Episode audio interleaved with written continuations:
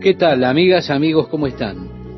Hubo un día que fue sumamente trágico en la historia de Israel, y ese día fue cuando el gobierno romano le quitó a los judíos el derecho a la pena capital. Y cuando el gobierno romano les removió de este rito, ellos sintieron que en ese momento habían perdido el poder para gobernar porque ellos relacionaban la pena capital con el gobierno. ¿Por qué? Porque cuando Dios estableció el gobierno humano bajo Moisés, Él lo estableció con la provisión de la pena capital. Recuerde, estimado oyente, cuando Jacob estaba pronunciando las profecías acerca de sus hijos, Él les estaba hablando en su lecho de muerte y dijo, acerca de Judá que no sería quitado el cetro de Judá hasta que venga Silo. Esto lo encontramos en el libro de Génesis capítulo 49 versículo 10. El cetro habla del poder gobernante. Y cuando el gobierno de Roma le quitó aproximadamente en el año 12 de la era cristiana, eh, le quitó a los judíos el poder de la pena capital. Fue allí que los rabinos y sacerdotes se vistieron de silicio. Ellos colocaron cenizas sobre su cabeza. Durante una semana ellos anduvieron gimiendo por las calles de Jerusalén porque ellos decían, ha fallado la palabra de Dios, el cetro ha sido quitado y Silo no ha venido. Lo que ellos no sabían era que en la villa de Nazaret, para ese tiempo, el Mesías estaba allí creciendo. Ahora, ellos realmente sentían que la palabra de Dios había fallado. Eso significaba que entonces no era la palabra de Dios, porque la palabra de Dios no puede fallar. Realmente para ellos fue un desastre nacional el hecho de que la palabra de Dios hubiera fallado. Pero ni una palabra de la profecía de Dios falló. Así que Dios desafía a los otros dioses. Él dice, si ustedes dicen que son dioses, muy bien, entonces hagan algo. Muéstrense a ustedes mismos, asómbrennos, díganos algo antes de que eso suceda para que cuando suceda nosotros sepamos que ustedes son dioses. A mí me gusta mucho, estimado oyente, la forma que Dios tiene de desafiar a esos dioses falsos. Ahora Dios continúa declarando en el versículo 25, del norte levanté a uno y vendrá, del nacimiento del sol invocará mi nombre, y pisoteará príncipes como lodo y como pisa el barro el alfarero. ¿Quién lo anunció desde el principio para que sepamos, o de tiempo atrás, y diremos, es justo? Cierto, no hay quien anuncie. Sí, no hay quien enseñe ciertamente no hay quien oiga vuestras palabras. Aquí Dios está hablando nuevamente acerca de Ciro. Él dice, yo levanté a uno, él vendrá y ustedes sabrán que yo sé de lo que estoy hablando, pero ¿quién de ustedes, dioses falsos, ha declarado algo antes de que suceda y realmente ha acontecido? Si leemos a partir del versículo 27, nos dice, yo soy el primero que he enseñado estas cosas a Sión, y a Jerusalén daré un mensajero de alegres nuevas. Miré, y no había ninguno, y pregunté de estas cosas, y ningún consejero hubo. Les pregunté y no respondieron palabra. He aquí todos son vanidad, y las obras de ellos nada Viento y vanidad son sus imágenes fundidas. Esos dioses falsos que las personas estaban adorando, Dios dice que no había consejero entre ellos, que eran vacíos, es decir, eran vanos.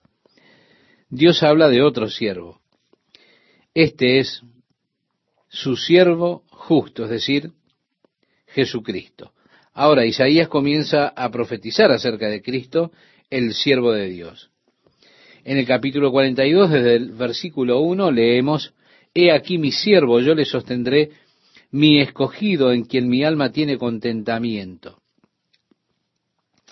Recuerde usted cuando Jesús fue bautizado en el Jordán, una voz del cielo dijo, Este es mi Hijo amado, en quien tengo complacencia, a él oíd. Esto lo podemos encontrar en el Evangelio de Mateo. Dios declara, en quien mi alma tiene contentamiento. Aquí en el versículo 1 de Isaías 42 dice, he puesto sobre él mi espíritu. En el momento del bautismo, si usted recuerda, estimado oyente, los cielos se abrieron y el Espíritu de Dios descendió en forma de paloma y vino una voz sobre él, la voz del Padre que dijo, este es mi Hijo amado. Pero hay una profecía acerca del bautismo de Jesús y esos eventos que tuvieron lugar. Mi escogido en quien mi alma tiene contentamiento, he puesto sobre él mi espíritu, dice precisamente Isaías en el pasaje de este día. Él traerá justicia a las naciones.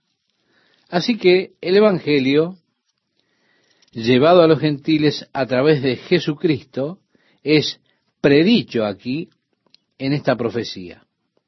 Luego expresa, no gritará ni alzará su voz, ni la hará oír en las calles no quebrará la caña cascada, ni apagará el pabilo que humeare. Por medio de la verdad traerá justicia, no se cansará ni desmayará hasta que establezca en la tierra justicia y las costas esperarán su ley. Se nos dice que Jesús está sentado allí a la diestra del Padre. Él está esperando que el reino le sea dado a él si nosotros leemos en el libro de Hebreos, en el Nuevo Testamento, dice en el capítulo 2, versículos 8 y 9, que yo le invito a que usted después lo busque, todo lo sujetaste bajo sus pies, porque en cuanto le sujetó todas las cosas, nada dejó que no sea sujeto a él. Pero todavía no vemos que todas las cosas le sean sujetas. Pero vemos a aquel que fue hecho un poco menor que los ángeles, a Jesús, coronado de gloria y de honra. Sí, está esperando hasta que le sea entregado realmente ese reino, hasta que se cumpla esta expectativa. Tenemos entonces la promesa de Dios que Él lo ha establecido, Él ha establecido a Jesucristo para que traiga el juicio en la tierra. A partir del versículo 5 leemos, Así dice Jehová Dios, creador de los cielos y el que los despliega, el que extiende la tierra y sus productos, el que da aliento al pueblo que mora sobre ella y espíritu a los que por ella andan. Vemos aquí a Dios declarándose a Él mismo ahora, mostrándose de esta manera, como las personas tienen tantos conceptos diferentes acerca de Dios y cuando usted habla acerca de Dios, cómo se manifiestan. A menos que usted defina a qué Dios hace referencia cuando usted está hablando. Ellos realmente no saben de qué Dios está hablando usted. Por eso nosotros necesitamos definir a nuestro Dios como el Dios eterno, el Dios vivo, que creó los cielos y la tierra. Es interesante que Dios se define a Él mismo y Él va un poco más allá. Él dice, creador de los cielos y el que los despliega, el que extiende la tierra y sus productos, el que da aliento al pueblo que mora sobre ella y espíritu a los que por ella andan. Sería interesante que usted recordara cuando Daniel fue a ver a Belsasar, el rey, que había ordenado que las vasijas de oro que su abuelo Nabucodonosor había tomado del templo en Jerusalén le fueran traídas, ellos bebieron su vino en esas vasijas de oro que habían sido dedicadas al servicio de Dios. Y precisamente cuando ellos estaban bebiendo el vino, apareció una mano en lo encalado de la pared escribiendo y las rodillas de Belsasar comenzaron a golpearse una contra otra. Él profetizó el temblor de rodillas de este hombre. Y el rey llamó a los consejeros para interpretar y ninguno de ellos pudo. Así que la reina madre le dijo, hay un hombre en el reino entre los judíos, Dios le ha dado sabiduría en el tiempo de tu abuelo, él le reveló los sueños y las visiones.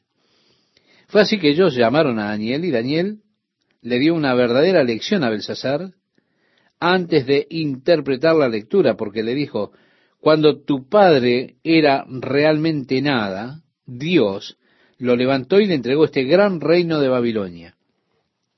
Y cuando él exaltó su corazón contra Dios, Dios le trajo locura, y fue así que vivió como un animal hasta que pasaron siete estaciones. Entonces Dios le restauró al reino y le dio su sanidad a él. Pero a este Dios, le dijo Daniel, tú no has glorificado, y al Dios en cuyas manos está tu aliento. Esa fue la acusación en contra de Belsasar.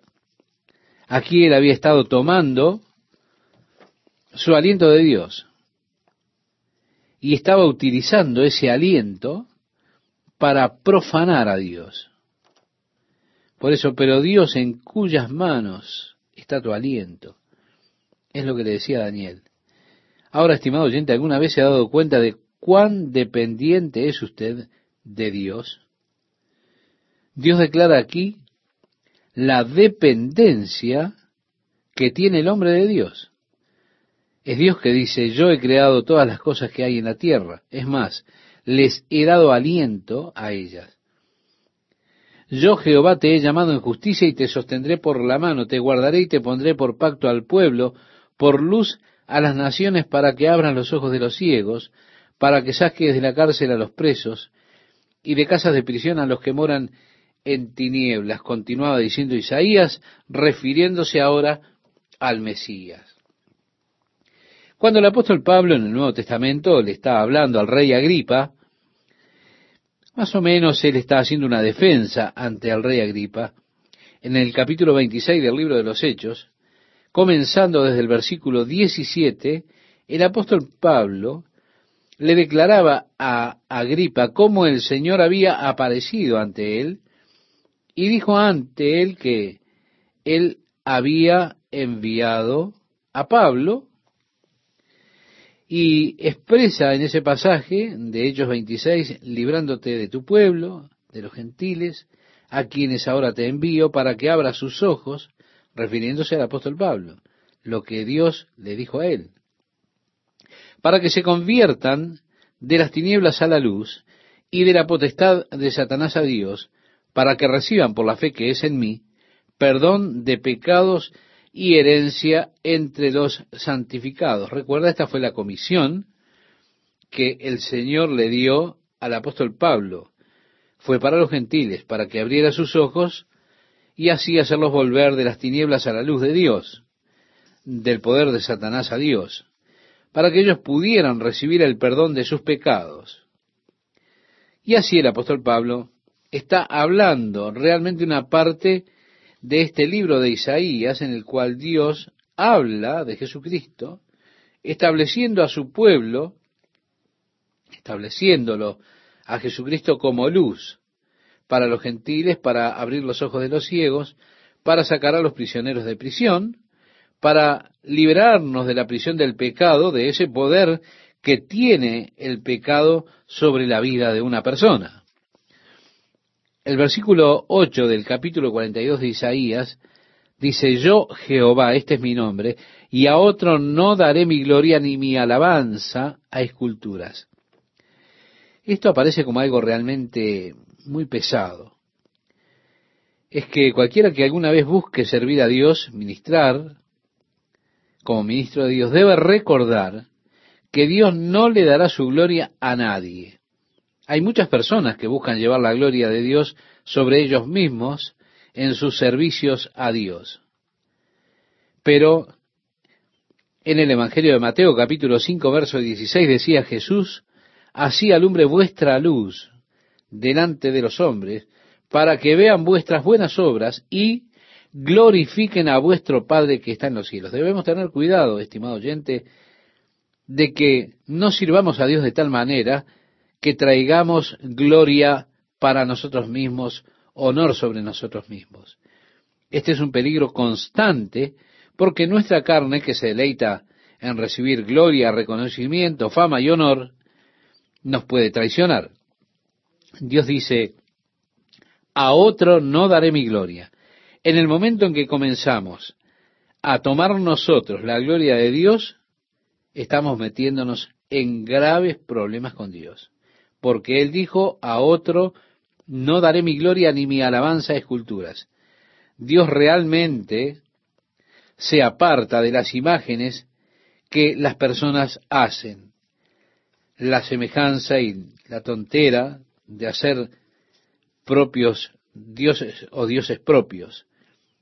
Es que eso es totalmente ilógico, que un hombre se haga su propio Dios.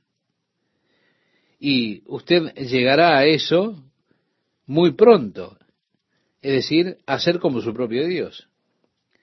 Dios dice, he aquí se cumplieron las cosas primeras y yo anuncio cosas nuevas. Antes que salgan a luz, yo os las haré notorias. Esto era lo que él estaba desafiando a hacer a los otros dioses. Pero Dios dijo, yo lo estoy haciendo. Yo se los he dicho, se los he declarado, les he declarado cosas antes que sucedan. Llegamos al versículo 10 del capítulo 42 y dice, cantad a Jehová un nuevo cántico, su alabanza desde el fin de la tierra, los que descendéis al mar y cuanto hay en él, las costas y los moradores de ellas. Alcen la voz el desierto y sus ciudades, las aldeas donde habita Sedar, canten los moradores de Sela, y desde la cumbre de los montes den voces de júbilo, den gloria a Jehová y anuncien sus loores en las costas. Jehová saldrá como gigante y como hombre de guerra despertará celo, gritará, voceará, se esforzará sobre sus enemigos. Muchas partes del Antiguo Testamento hacen referencia al Señor cuando Él venga en gloria rugiendo como un león.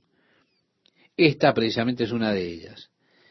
En el capítulo 10 de Apocalipsis tenemos la descripción del regreso de Jesucristo y allí nos dice, y clamó a gran voz como ruge un león, en el capítulo 10, verso 3 de ese libro. Así que, estimado oyente, yo estoy tan ansioso por oír ese rugido, que espero realmente con anhelo ese momento que Jesucristo aparezca. Evidentemente Él vendrá antes para llevarnos a estar con Él. La siguiente referencia en el Antiguo Testamento está en el libro del profeta Jeremías, capítulo 25, verso 30. Pero a través del Antiguo Testamento encontramos muchas referencias y nosotros estaremos viendo algunas de ellas. Esta precisamente es una de las primeras referencias. En el versículo 14 encontramos, desde el siglo he callado, he guardado silencio y me he detenido daré voces como la que está de parto, asolaré y devoraré juntamente. Oh, qué paciente ha sido Dios, tanto que Él permitió que la tierra continuara en esta condición desde que vino Cristo hace unos dos mil años. Dios dice, desde el siglo he callado. Y yo me pregunto, ¿cómo es que Dios puede callar por tanto tiempo? ¿Cómo Dios puede permitir que las cosas que suceden continúen sucediendo. Él dice, he guardado silencio y me he detenido, pero ahora el tiempo ha llegado. Y él dice, convertiré en soledad montes y collados, haré secar toda su hierba, los ríos tornaré en islas, y secaré los estanques, y guiaré a los ciegos por camino que no sabían, les haré andar por sendas que no habían conocido. Delante de ellos cambiaré las tinieblas en luz y lo escabroso en llanura. Es notable que la desolación vendrá antes de que Dios haga la reconstrucción de todas las cosas.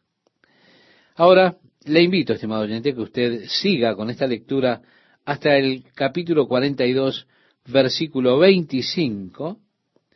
Allí finalizamos nuestro trabajo de este día. Hace una pregunta, Dios, ¿no fue Jehová contra quien pecamos?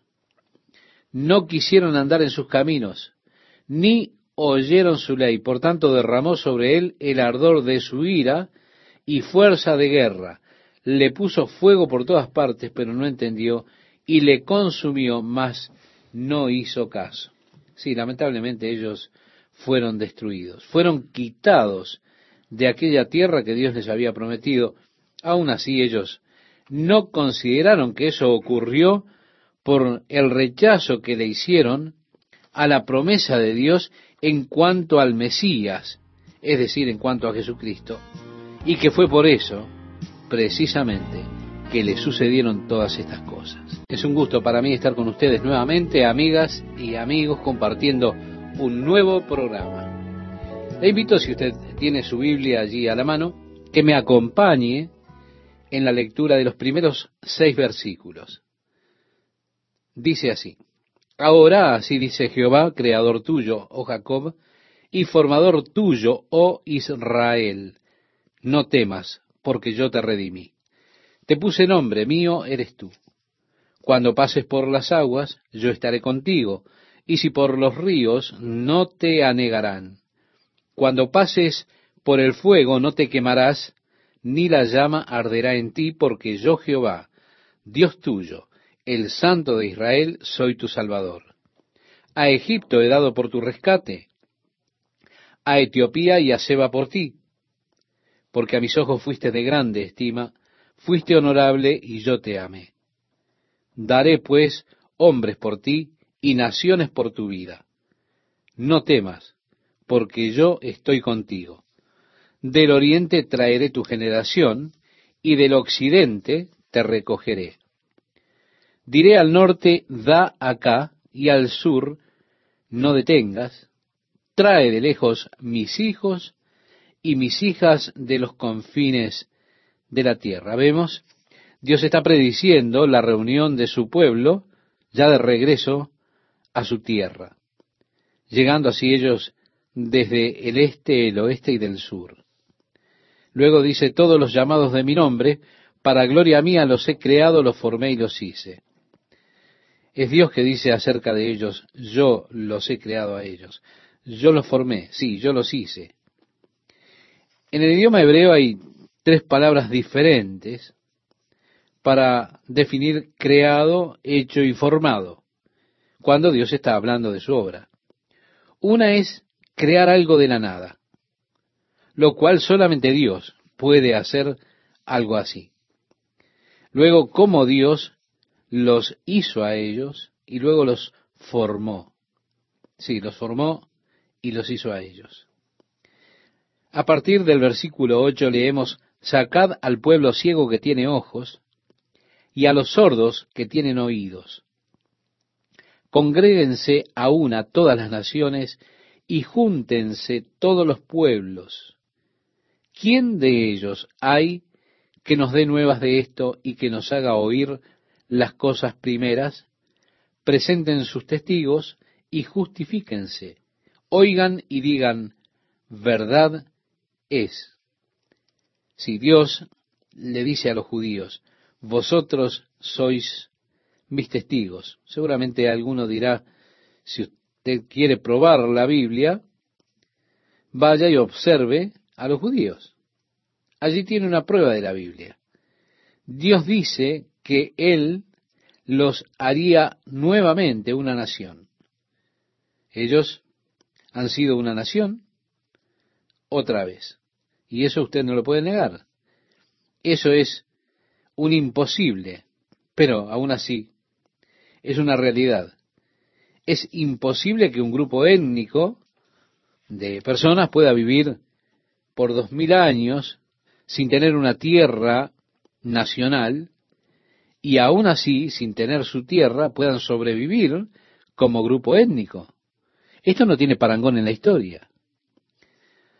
Pero Dios dijo, vosotros sois mis testigos, dice Jehová, y mi siervo que yo escogí, para que me conozcáis y creáis y entendáis que yo mismo soy. Antes de mí no fue formado Dios, ni lo será después de mí, yo. Yo Jehová, y fuera de mí no hay quien salve. Aquellos que dicen, bueno, realmente no importa lo que usted crea. Hay muchos dioses, hay muchos caminos que conducen a Dios. Dios no está de acuerdo con eso. Él dice, antes de mí no fue formado Dios, ni lo será después de mí. Me pregunto qué hacen los integrantes de alguna secta con esto. Porque es una clase de freno en su pretendido ascenso hacia el estado divino, hacia el estado de ser dioses, como enseña una secta muy popular que los vemos por las calles, rubios de camisa blanca y de a dos, por lo general en bicicleta. Y ellos expresan precisamente que van en un ascenso hacia el estado de dioses. Leemos aquí en Isaías luego, yo anuncié y salvé e hice oír, y no hubo entre vosotros Dios ajeno. Vosotros, pues, sois mis testigos, dice Jehová, que yo soy Dios. Aún antes que hubiera día, yo era, y no hay quien de mi mano libre. Lo que hago yo, ¿quién lo estorbará? Así dice Jehová, Redentor vuestro, el Santo de Israel. Por vosotros envié a Babilonia, e hice descender como fugitivos a todos ellos, aun a los caldeos en las naves de que se gloriaban. Yo Jehová, Santo vuestro, Creador de Israel, vuestro Rey. Así dice Jehová, el que abre camino en la mar y senda en las aguas impetuosas, el que saca carro y caballo, ejército y fuerza, caen juntamente para no levantarse. Fenecen como pábilo quedan apagados.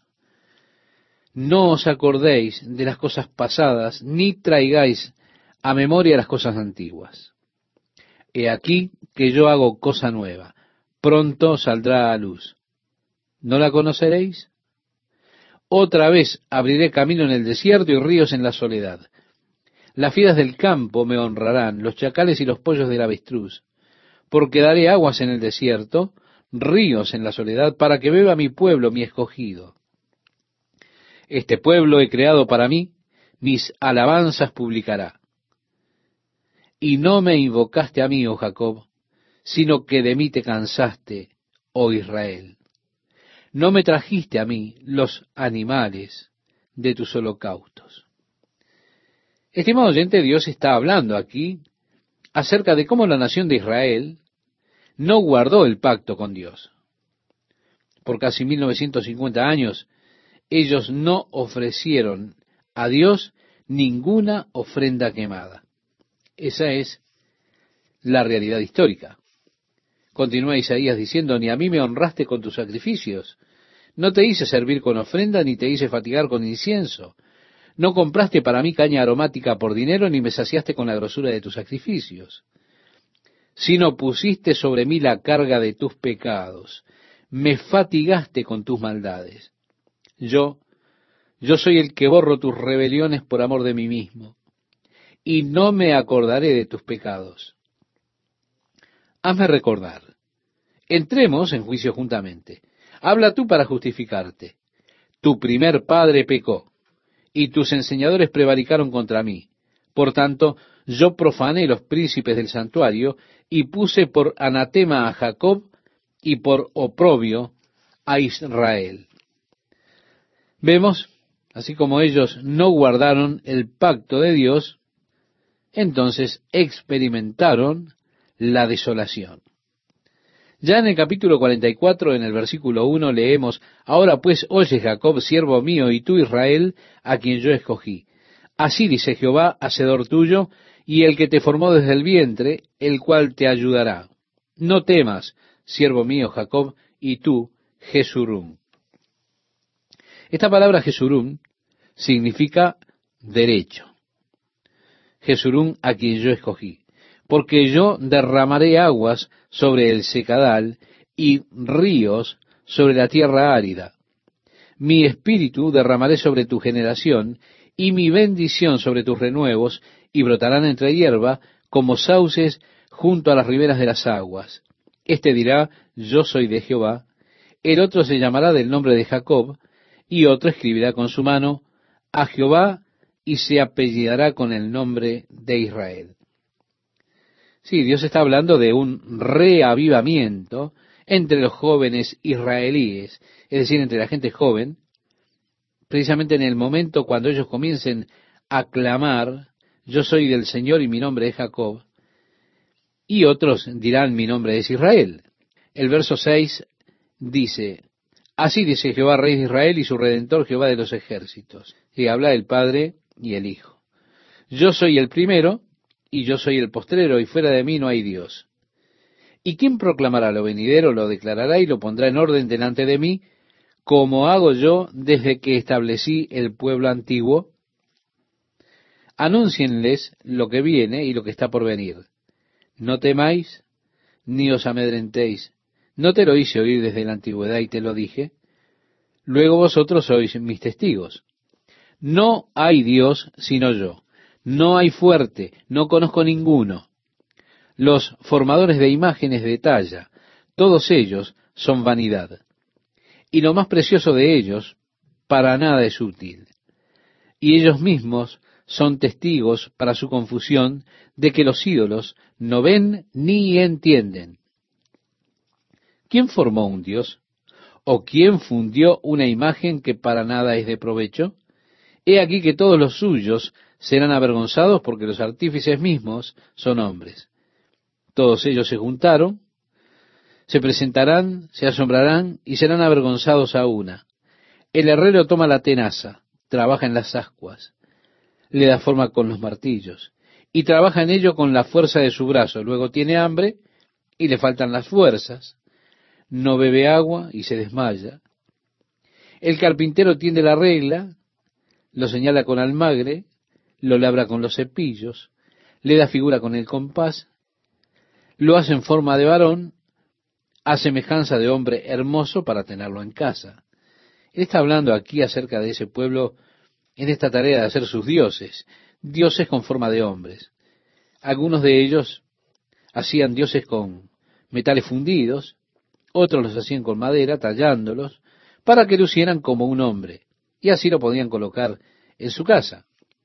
En recientes excavaciones arqueológicas allí en la colina de Ofel, que era precisamente la ciudad de David, ella está sobre los valles de Gion, allí en Jerusalén, han encontrado cosas que fueron destruidas por los ejércitos de Babilonia bajo el dominio de Nabucodonosor.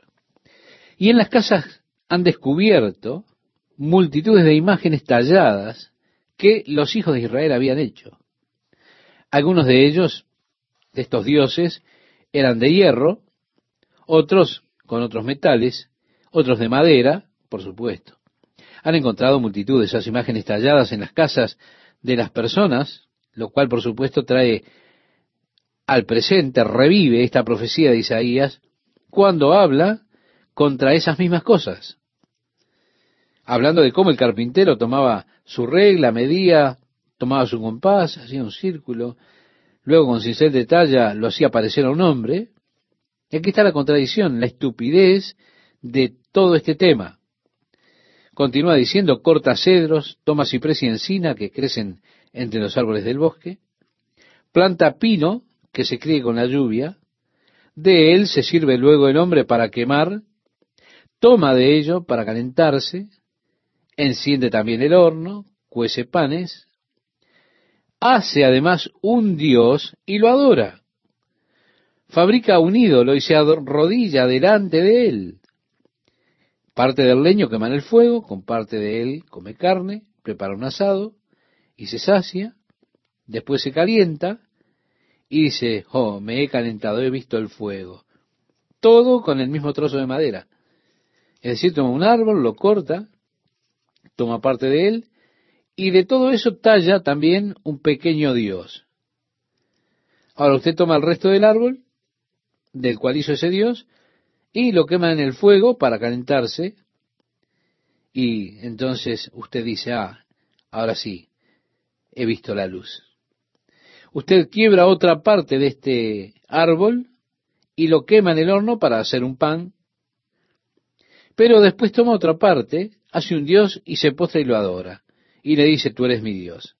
¿Se da cuenta? Esto es totalmente ilógico, inconsistente. Y Dios señala qué necio es el hombre cuando crea su propio Dios, cuando él hace a su propio Dios con la forma del mismo hombre. Así que el quema parte en el fuego, como dice el versículo 16, comparte de ese árbol come también su carne, cocina la carne, y allí está satisfecho, se calienta en el fuego, y ahora dice, estoy calentito, estoy mirando el fuego. Y hace del sobrante un Dios, dice el versículo 17, un ídolo suyo, se postra delante de él, lo adora, y le ruega, diciendo, líbrame, porque mi Dios eres tú. ¡Qué necedad!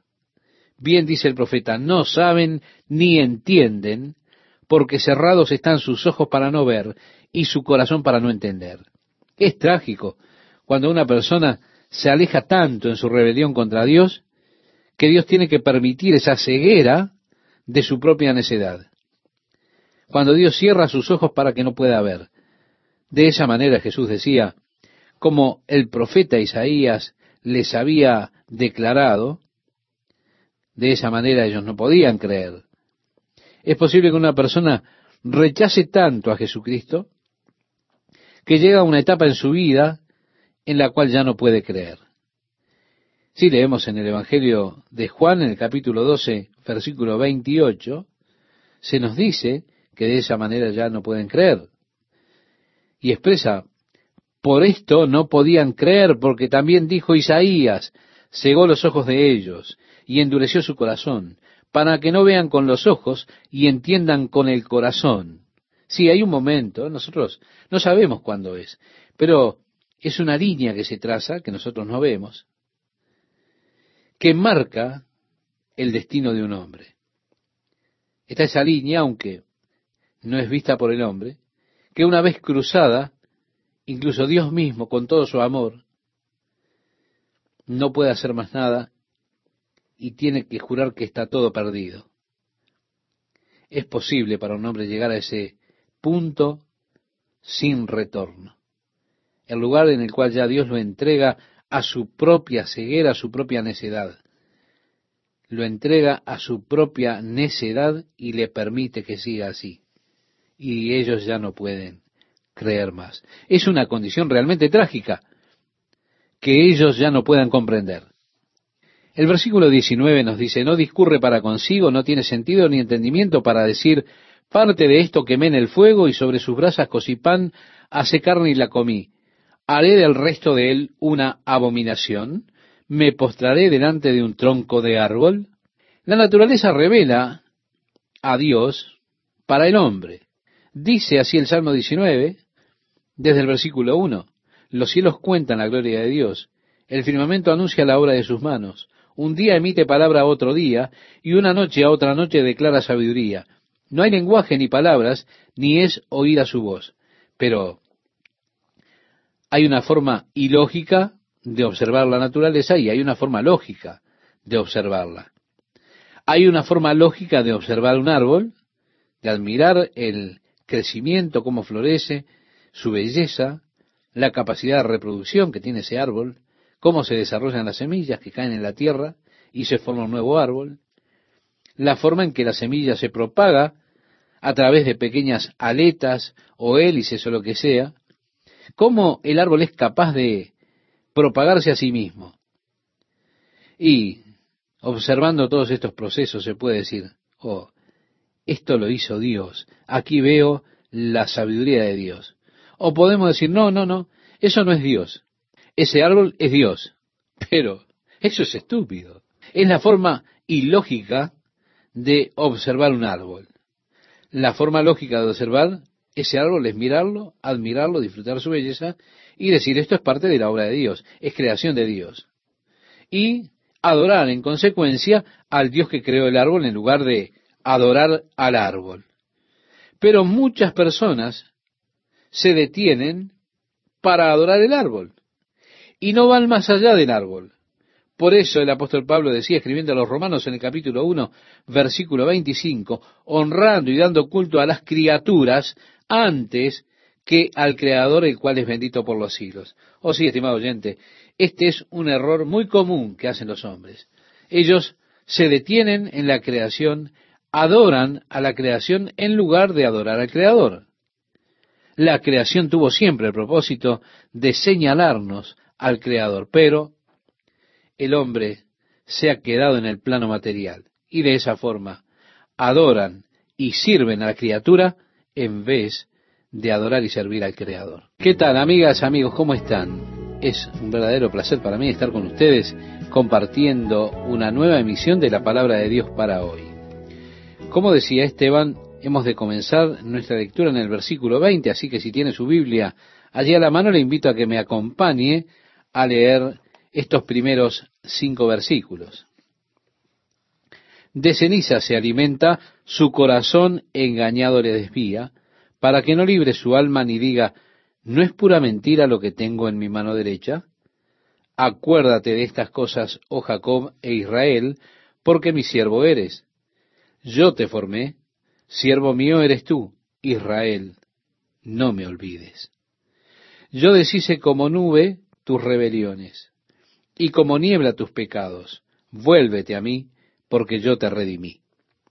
Cantad loores, oh cielos, porque Jehová lo hizo. Gritad con júbilo, profundidades de la tierra, prorrumpid montes en alabanza, bosque y todo árbol que en él está, porque Jehová redimió a Jacob, y en Israel será glorificado.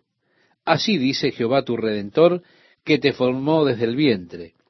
Yo Jehová, que lo hago todo, que extiendo solo los cielos, que extiendo la tierra por mí mismo, que deshago las señales de los adivinos y enloquezco a los agoreros, que hago volver atrás a los sabios y desvanezco su sabiduría. Estimado oyente, todo lo que usted tiene que hacer es leer, por ejemplo, esos textos científicos de 1890. El conocimiento de los hombres en aquellos días nos decía determinada cosa. Usted los lee hoy y como decía el apóstol Pablo, profesando ser sabios, se hicieron necios, escribiendo Pablo a los romanos en el capítulo 1 de esa carta, versículo 22.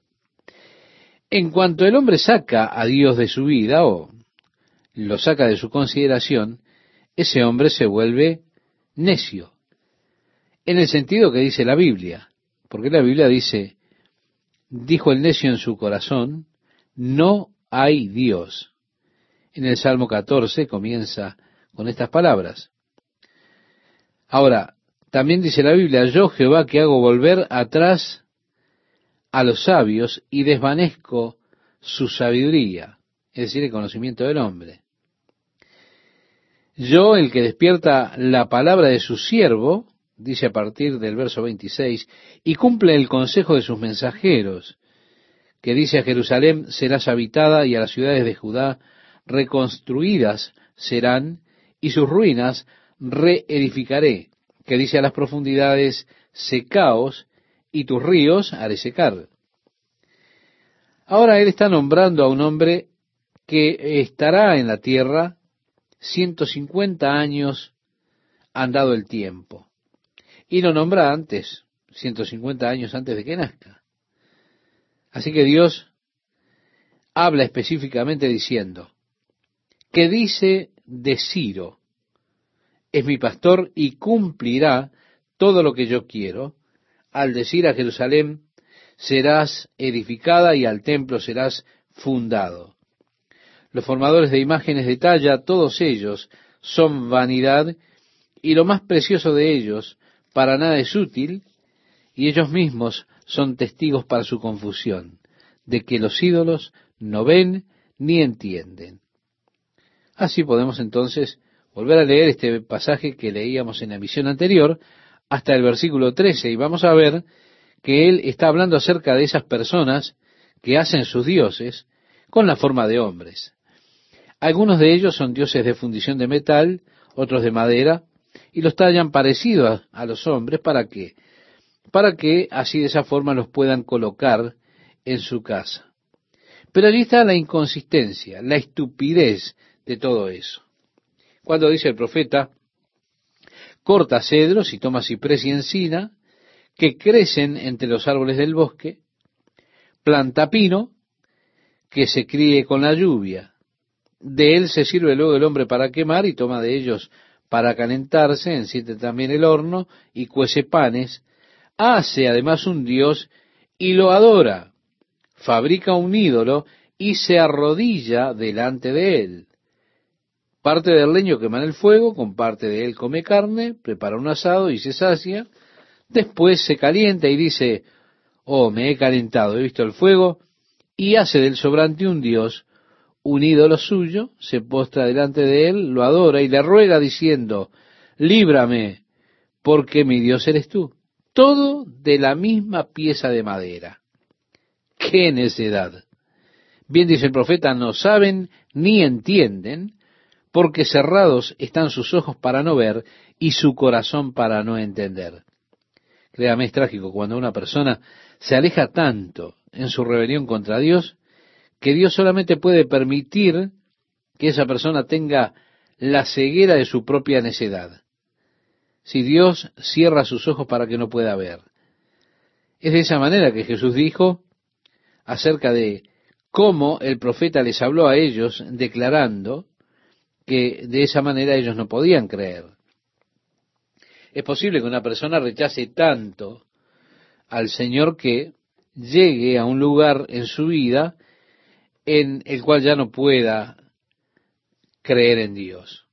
Esta es una condición realmente trágica, que ellos no puedan comprender no discurre para consigo, no tiene sentido ni entendimiento de manera de decir, parte de esto quemé en el fuego, sobre sus brasas cocí pan, hace carne, la comí, haré de el resto de esto una abominación, me postraré delante de un tronco de árbol. Por eso dice el profeta en lo que leíamos al comienzo, de ceniza se alimenta, su corazón engañado le desvía, para que no libre su alma ni diga, ¿No es pura mentira lo que tengo en mi mano derecha? Acuérdate de estas cosas, oh Jacob e Israel, porque mi siervo eres, yo te formé, siervo mío eres tú. Y así leíamos hasta el versículo 26 al comienzo. Y luego continúa diciendo, yo el que despierta la palabra de su siervo y cumple el consejo de sus mensajeros, que dice a Jerusalén serás habitada y a las ciudades de Judá reconstruidas serán y sus ruinas reedificaré, que dice a las profundidades, secaos y tus ríos de secar. Y como decíamos, él menciona a continuación un hombre que estará en la tierra 150 años más adelante. Recuerda usted que yo le dije que él profetizó que las rodillas de Belsasar se golpearían entre ellas. Como decía Daniel en el versículo 6 eh, del capítulo 5 de su libro, sus rodillas daban la una contra la otra, hablando de Belsasar. Dios aquí lo predijo. Yo desataré lomos de los reyes, y esto ahora le sucedió a Belsasar, para abrir delante de él puertas, y las puertas no se cerrarán. En la ciudad de Babilonia, la cual por supuesto era considerada impenetrable para los enemigos, esta ciudad tenía muros de 91 metros de alto, y escuche bien, 24 metros de ancho. Y esto rodeaba a la ciudad por 24 kilómetros, el muro exterior, el foso, el río Éufrates fluyendo por medio de la ciudad, donde los muros y donde el río Éufrates pasaba, ellos habían construido paredes a lo largo de la ribera superior del río Éufrates, tenían estas quince intersecciones en los cuales esos caminos atravesaban el Éufrates, habían construido puentes sobre ese río, tenían grandes puertas en el muro que ellos abrían para las personas que venían por las calles de Babilonia, pero a la noche esas puertas se cerraban y se trancaban. Cuando Ciro vino con el ejército y sitió Babilonia, Ciro al estudiar la situación se dio cuenta de que no había forma en que ellos pudieran asaltar esos muros de 91 metros de alto. No había forma que esos muros pudiesen ser asaltados. Fue así que Ciro ideó un esquema de construir canales para desviar el río Éufrates. Ellos fueron río arriba y en esa noche en particular, que fue la noche en la cual este rey Belsasar ordenó los vasos de oro que su abuelo Nabucodonosor había tomado del templo de Jerusalén, en esa noche fueron al río Éufrates y a los canales y los soldados pasaron por debajo de los muros. Entonces tuvieron problemas con esas puertas grandes de esos muros en la noche. Fue así que las tropas de Ciro pudieron atravesar esos muros que estuvieron abiertos y pudieron conquistar con astucia la ciudad de Babilonia, precisamente esa noche en la cual Daniel le habló al rey Belsasar. Ahora, yo quiero nuevamente que usted note que Dios dijo en cuanto a Ciro, desataré los lomos de reyes para abrir delante de él puertas y las puertas no se cerrarán. Esto fue dicho 200, digamos 180 años antes, 190 años antes de que esto tuviese lugar. Fue allí que Dios habló de esto, llamando a Ciro como al rey que habría de estar involucrado en este tema, llamándolo por nombre. En Isaías capítulo 45, versículo 2, leemos, Yo iré delante de ti y enderezaré los lugares torcidos, quebrantaré puertas de bronce, y cerrojos de hierro haré pedazos, y te daré los tesoros escondidos y los secretos muy guardados. Por supuesto, él ganó la tremenda riqueza del imperio babilonio. Y dijo el profeta Isaías, para que sepas que yo soy Jehová, el Dios de Israel, que te pongo nombre. Ahora, Dios, podemos decir que se está jactando un poco, porque dice, te he puesto nombre, para que sepas que yo soy Jehová, el Dios de Israel, que te pongo nombre. No, sino que dice a continuación, por amor de mi siervo Jacob y de Israel mi escogido, te llamé por tu nombre, te puse sobrenombre, aunque no me conociste. Qué interesante, ¿verdad? Dios nombra al rey que dará el decreto para que se reconstruya la ciudad de Jerusalén después de la cautividad babilónica. ¿Y cómo lo llama? Mi pastor. Y además dice, tú eres el que habrá de liberar a mi pueblo de su cautiverio. He sometido las naciones delante de ti, abriré las puertas. Y así Dios le llama por nombre y le da detalles. Es por eso por lo que Dios dijo, oigan, si ustedes son dioses, díganos algo antes de que acontezca, para que cuando suceda, sepan que yo soy Dios. No hay como yo. Soy el Señor. Yo frustro los indicios y demás. Confirmo mi palabra. Y digo de Ciro, Él es mi pastor y hará mi voluntad. Esto está dicho 150 años antes. No hay forma de que eso sea escrito excepto por inspiración divina por parte de Dios. No hay forma de que pudiera el profeta Isaías saberlo. No había forma de que Isaías pudiera llamar a un hombre por su nombre de pila, a no ser que Dios, que está por encima de nuestro dominio de tiempo, mirando en el tiempo, hablándole al hombre dentro del espacio de tiempo, porque él conoce fuera del espacio de tiempo las cosas que han de acontecer. Él puede decirle cuáles habrán de ser los nombres de las personas, los eventos, cómo habrán de transcurrir, Así que nosotros tenemos aquí un mensaje de una fuente, podríamos llamar extraterrestre, que está fuera de nuestro espacio de tiempo, porque es Dios que está hablándole al hombre, el Dios eterno declarándole las cosas antes de que ellas acontezcan. Realmente, una profecía maravillosa. A partir del versículo 5 leemos, Yo soy Jehová y ninguno más hay, no hay Dios fuera de mí. Yo te ceñiré, aunque tú no me conociste, para que se sepa desde el nacimiento del sol y hasta donde se pone, que no hay más que yo, yo Jehová y ninguno más que yo, que formo la luz y creo las tinieblas, que hago la paz y creo la adversidad. Yo Jehová soy el que hago todo esto, Jehová el creador.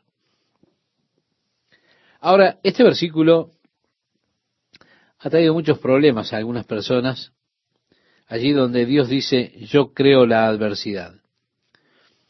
El problema es causado posiblemente cuando se traduce del hebreo al griego. La palabra ra, la cual en hebreo significa dolor o miseria o adversidad o calamidad o aflicción, fue desafortunadamente traducida maldad en la Biblia en inglés.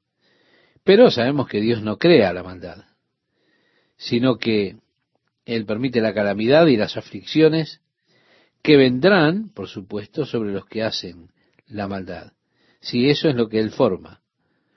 Así que tenemos una traducción un tanto desafortunada. La palabra hebrea ra significa reitero, calamidad o adversidad. Nunca ha sido traducida por maldad o por pecado. En el versículo 7 leemos, Yo Jehová soy el que hago todo esto. Rociad cielos de arriba y las nubes destinen justicia. Ábrase la tierra y produzcanse la salvación y la justicia. Háganse brotar juntamente. Yo Jehová lo he creado.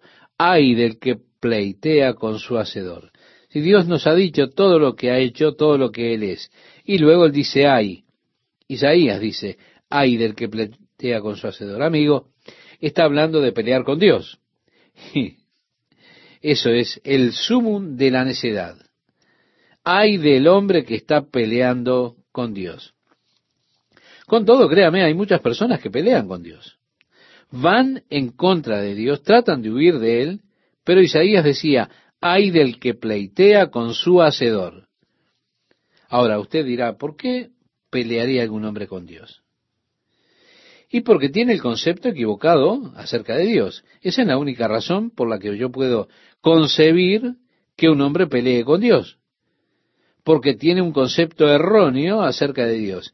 Si tuviese un concepto real, bueno acerca de Dios, sin dudas, no querría pelear o pleitear con él porque usted sabe que lo que Dios tiene para darle, lo que Dios tiene para su vida, es lo mejor que alguien le pudiera dar que a usted le pudiera acontecer. Entonces, ¿por qué pelear con él? Dios dijo, mis propósitos son bien y no mal, a través del profeta Jeremías, en el capítulo 29, versículo 11. Entonces, ¿para qué pelear? ¿Para qué pelear con Dios? Pero hay del que pelea con Dios porque él está peleando contra su propio bien. Y así hay personas que pelean con Dios. Ahora, tenemos que deducir entonces que si ellas ganan en esa pelea, entonces han perdido. Dios dice, mi espíritu no contenderá con el hombre para siempre. Pero las personas pelean contra el Espíritu de Dios, contra la obra del Espíritu de Dios, que quiere realizar en sus corazones y así rechazan a Jesucristo. Y hay del hombre que rechaza a Jesucristo, hay del hombre que pelea con su hacedor. El ay del juicio de Dios vendrá sobre el hombre que gana en esa batalla. Si usted rechaza a Dios, si usted rechaza rendir su vida a Dios, si usted rechaza a Jesucristo, qué juicio y qué ayes están destinados sobre su vida. Qué tonto es pelear con Dios. Ay del que pleitea con su hacedor, el tiesto con los tiestos de la tierra, continúa diciendo el profeta. Dirá el barro al que lo labra, ¿qué haces o tu obra no tiene manos? se da cuenta el barro no tiene poder sobre su propio destino. Su destino está en la mano del alfarero que determina lo que llegará a ser ese barro. Del mismo modo, nosotros no tenemos poder sobre nuestro destino. Nuestras vidas son barro en las manos de Dios. Él tiene la capacidad de formar en nosotros y de nosotros lo que sea que Él quiere. Pero hay del hombre que pleitea con su hacedor, que comienza a desafiar la obra de Dios en su propia vida.